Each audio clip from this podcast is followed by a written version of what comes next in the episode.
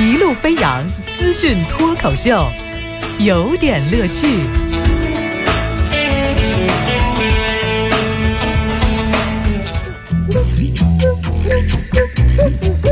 有点有评，加叙加意，中心思想有点乐趣啊！这个时段欢迎锁定频率收听大王乐为您带来的有点乐趣。今天的主题啊，我们讲职能。这个职能这事儿听起来挺高大上的，好像觉得这是一个要做的事情。哎，首先来看看这个是不是它的职能范围之内。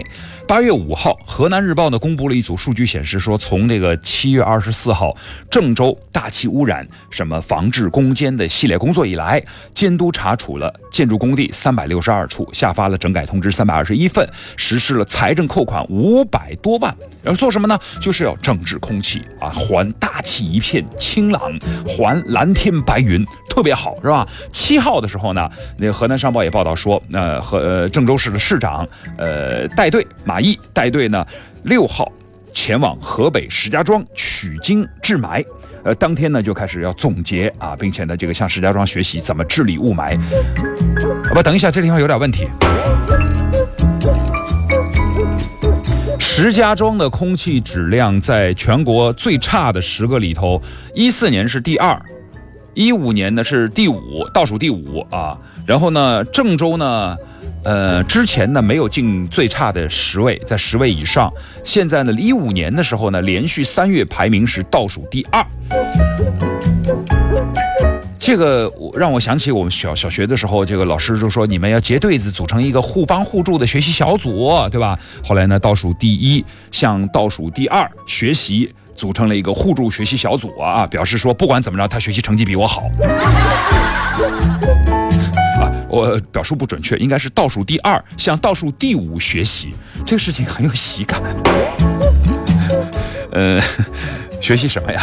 啊，不，也也也可能是对的，因为只有那个成绩差不多的人相互之间好交流。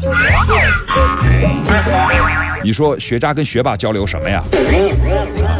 讲的太复杂，我也听不懂。我们情况差不多，跟你学也蛮好。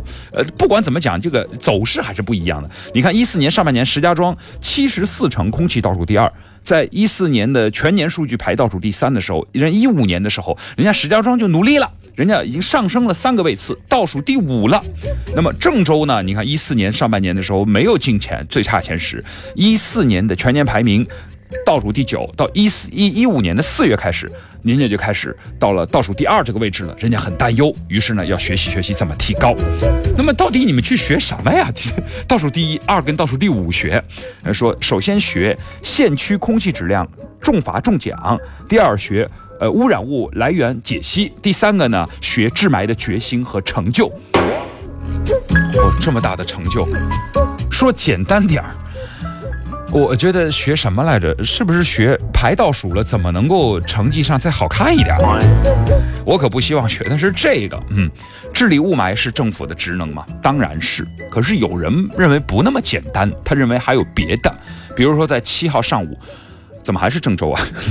郑州召开了一个水价的听证会，会场外面戒备森严，甚至还出动了特警。很多的省级媒体全部被拦在门外，这里头到底发生什么事儿了？说搞一个听证会，你听证什么内容呢？听证水价上涨，什么意思？就是找了十九个代表，代表着我们表决一下，你说我们郑州的水要不要上涨涨价？那个十九个代表纷纷觉得说这不涨价确实说不过去啊，大人。主公此时不涨价更待何时？啊，主公以量之见啊，主公以云之见，主公以雨之见，主公以飞之见，涨价不涨价，必须要涨价。这不是三国哈，但是这个大概情况呢，也都是纷纷表示说应该涨价，并且说涨价呢，这个你看哈，你跟袁绍比起来，你有十胜啊，袁绍有失败。哎，这也是三国。那我到底讲的是什么呀？我讲的就是涨价的合理性。这个事情呢，引来了诸多的民众的质疑。郑州市物价局的副局长朱孝忠啊，出来了一个解释。刚开始我以为是 PS 的，后来一发现人家有视频，里头呢义正言辞的说了一段。我们刚才不是说治理雾霾是政府的职能机构吗？智能职能吗？我们认为是啊，但是他们那个还有一个补充机构说涨价是政府的一项工作职能。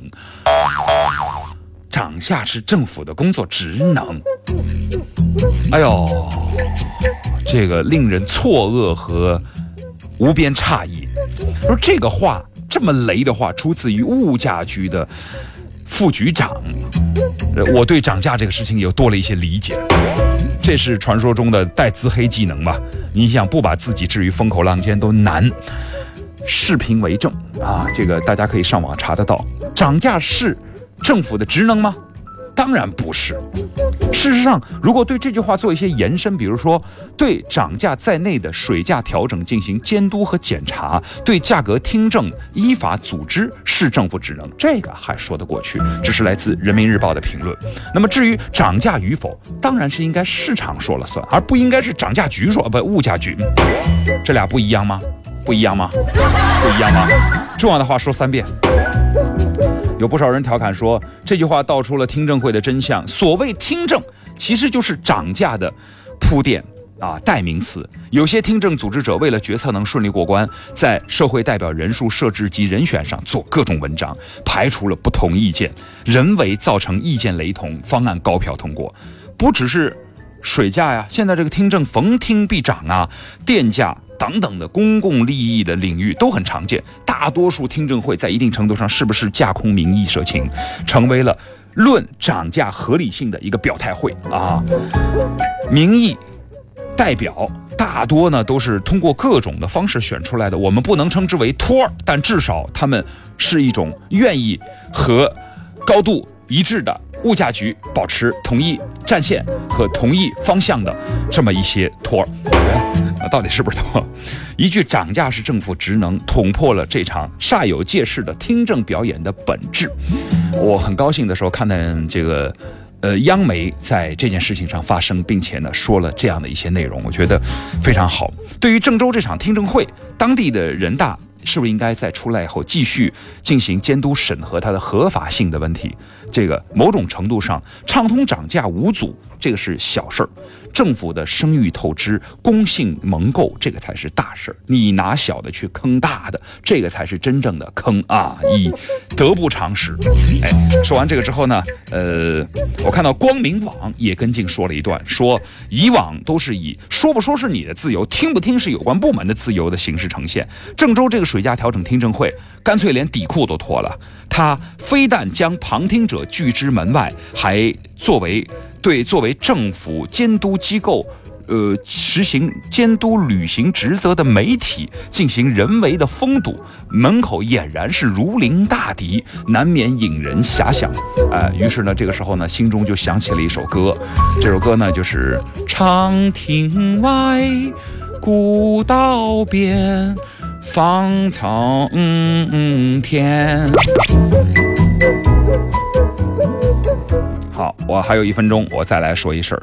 在争议之中，云南的高速公路的收费方案也正式落地了。最近呢，云南物价局关于高速公路就是涨价的这个通知啊，显示从今年八月十六号开始，云南将会对省内二十六条高速公路进行上调。